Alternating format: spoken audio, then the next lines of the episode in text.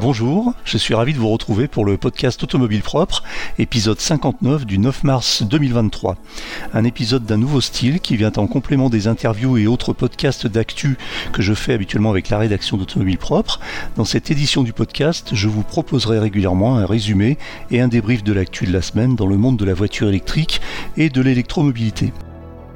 Cette semaine, on parle de Ford, surpris et presque dépassé par le succès de ses modèles 100% électriques. On s'intéressera également aux promesses de Tesla, ou plus précisément de son patron Elon Musk, décidément intarissable sur tous les fronts. On parlera aussi d'Electra, le challenger qui monte dans le secteur de la recharge rapide. Enfin, on verra aussi pourquoi il faut bien dérouler le câble de recharge quand on branche sa voiture électrique sur une borne. Et on fera le point sur les équipements qui consomment le plus d'énergie dans une voiture électrique. Bienvenue dans le podcast Automobile Propre numéro 59. Le podcast Automobile Propre le podcast qui s'écoute le temps d'une recharge. Les amateurs de gros pick-up américains sont aussi séduits par l'électrique. Ford va augmenter la production de ses modèles électriques phares, la Mustang Mach-E et le F-150 Lightning, en raison d'une forte demande en Amérique du Nord. L'usine de Cautitlán au Mexique, où est fabriquée la Mustang Mach-E, passera de 100 000 à 200 000 unités par an d'ici la fin de l'année, tandis que la production de F-150 Lightning triplera pour atteindre 150 000 unités. Euh, rappelons que le F-150 Lightning, pour ceux qui connaissent un petit peu moins, est le gros pick-up Ford qu'on voit en légion euh, sur le territoire américain et qui est par ailleurs la voiture, ou qui a en, tout cas été pendant de nombreuses années la voiture la plus vendue dans le monde. Et pas simplement le pick-up, mais la voiture toute catégorie. C'est dire le, succès de cet engin euh, qui est assez monstrueux à l'échelle euh, de nos routes. Rappelons que Ford écoule plus de 600 000 F-Series par an, donc le F-150 plus les modèles de la même gamme, les déclinaisons de la même gamme, ce qui signifie à terme en termes de production électrique que la production de la version électrique du F-150 qui s'appelle le F-150 Lightning représentera à terme le quart du total de la production. Pas mal pour un type de voiture que l'on dit généralement préféré par ceux qui seraient hostiles à l'électrique, comme quoi il vaut mieux toujours se méfier des clichés et autres poncifs en la matière.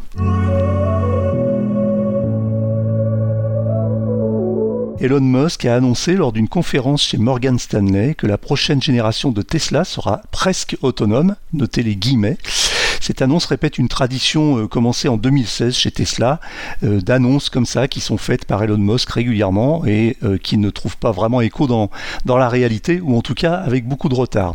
Jusqu'à présent, le, fameux système FSD de Tesla, c'est-à-dire Full Safe Driving Beta, à savoir un système de conduite autonome intégrale, n'a pas dépassé le niveau 2 de la conduite autonome dans la nomenclature définie par la Society of Automotive Engineers, la fameuse SAE, qui définit les règles de, et les en matière d'automobile. Le constructeur américain facture depuis des années sa capacité de conduite entièrement autonome, toujours entre guillemets, mais avec en tout petit caractère la mention qui indique que les fonctionnalités actuelles ne rendent pas le véhicule euh, autonome. Et effectivement, c'est une option qui coûte quand même assez cher, puisqu'en Europe, elle est facturée 7500 euros, et que finalement, elle n'est pas très utile ni utilisable parce qu'elle est euh, fortement bridée par la réglementation européenne.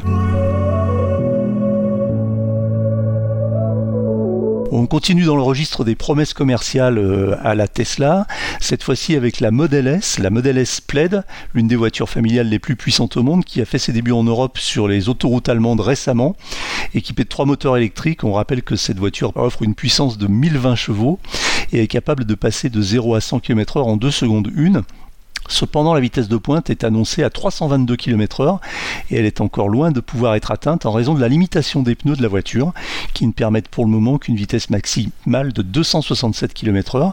Alors même si cela reste un problème entre guillemets totalement futile, on imaginerait assez mal une autre marque imposer ce genre de limitation et on imaginerait assez mal Ferrari, Porsche ou Lamborghini vendre des voitures capables d'atteindre plus de 300 km/h et qui seraient limitées parce qu'il y a un défaut euh, ou un manque d'ordre technique ou de performance sur la voiture. De toute façon, on sait aussi que dans sa version avec les freins de série, tous ceux qui l'ont conduite, et j'en fais partie, disent que la Model S Plaid est trop lourde et trop puissante par rapport à ses capacités de freinage.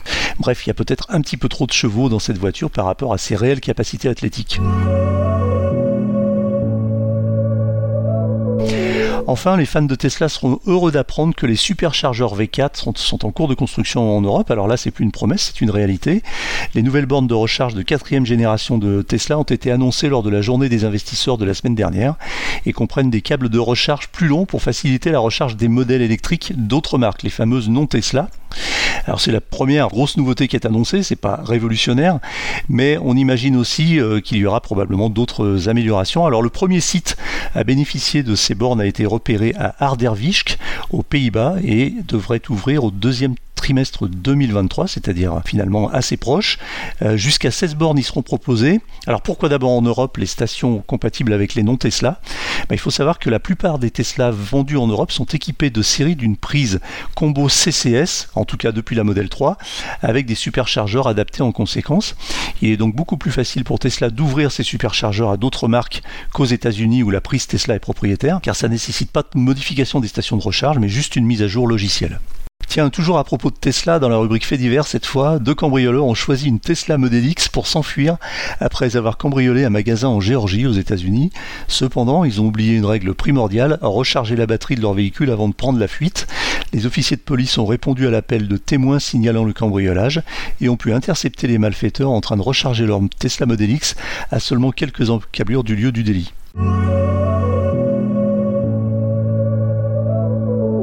Bonne nouvelle pour les utilisateurs de voitures électriques en France, le réseau de bornes de recharge rapide Electra a annoncé une baisse de son prix du kilowattheure qui était passé de 0,44 à 0,54 euros en janvier. Avec une carte bancaire ou l'application Electra, le kilowattheure est désormais euh, facturé à 0,49 euros. En plus de cette baisse de prix, Electra a annoncé la mise en place de 7 nouvelles stations de recharge sur les aires d'autoroute du réseau Vinci qui permettront d'ajouter 112 nouveaux points de charge rapides allant jusqu'à 300 kW entre Lyon, Marseille et Toulouse.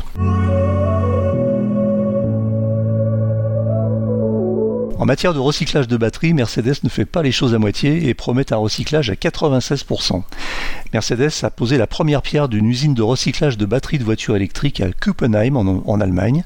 Cette usine vise à recycler entièrement ou presque les batteries sur un seul et même site en maîtrisant toute la chaîne complète depuis la réception des anciennes batteries jusqu'à l'extraction et le tri des matériaux bruts.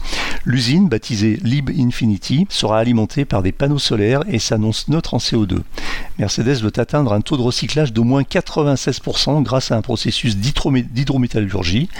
La capacité annuelle de l'usine sera de 2500 tonnes. Alors 96% c'est énorme. On, sait aujourd'hui que la, moyenne à peu près de capacité de recyclage des batteries se situe entre 65 et 70%.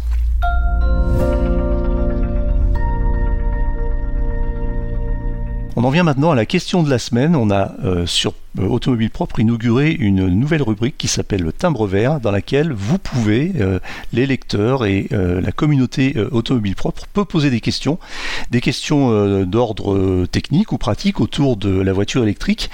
Et on sélectionne les questions et on y répond dans cette rubrique. Alors la question de la semaine cette semaine, c'est pourquoi il faut bien dérouler le câble de recharge quand on branche sa voiture sur une borne pour la charger? Alors c'est très simple, le câble fourni avec les véhicules électriques est conçu pour supporter une recharge en restant enroulé théoriquement, même s'il est déconseillé de le faire.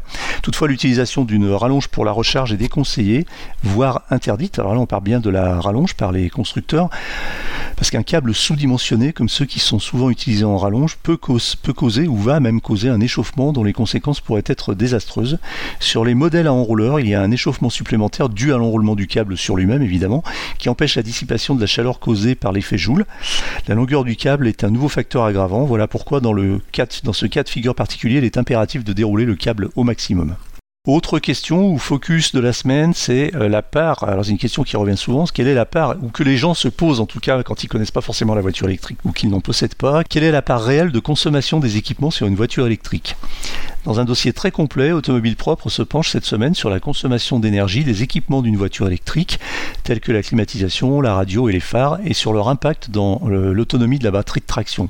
Il ressort que contrairement aux voitures thermiques ou aux voitures à combustion interne qui utilisent un alternateur pour produire de l'électricité à partir du moteur euh, thermique, tous les équipements électriques d'une voiture électrique puisent leur énergie dans la batterie de traction. Leur consommation est toutefois insignifiante et ne réduit pas l'autonomie de la voiture de manière significative.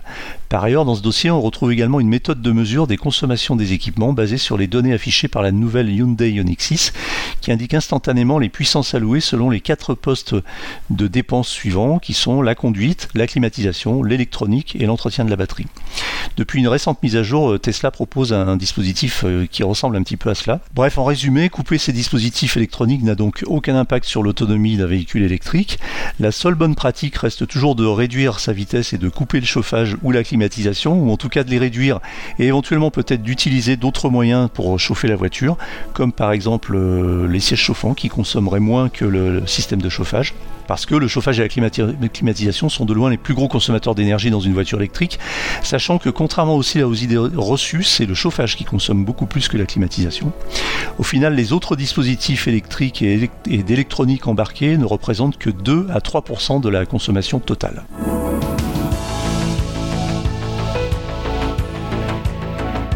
Voilà, c'est terminé pour aujourd'hui. J'espère que cette nouvelle déclinaison du podcast Automobile Propre vous a plu et vous plaira à l'avenir. L'actualité de la voiture électrique, de toute façon, ne s'arrête jamais. Retrouvez-la heure par heure sur automobilepropre.com. Pensez bien à vous abonner via votre plateforme préférée afin de ne rater aucun épisode. Et n'oubliez pas de noter le podcast sur les plateformes, c'est le meilleur moyen de nous soutenir. Faites-nous aussi vos, retours sur euh, euh, l'adresse email podcast.automobilepropre.com et notamment sur cette nouvelle édition. Quant moi, je vous dis à la semaine prochaine pour un nouveau numéro de Automobile Propre, le podcast. Salut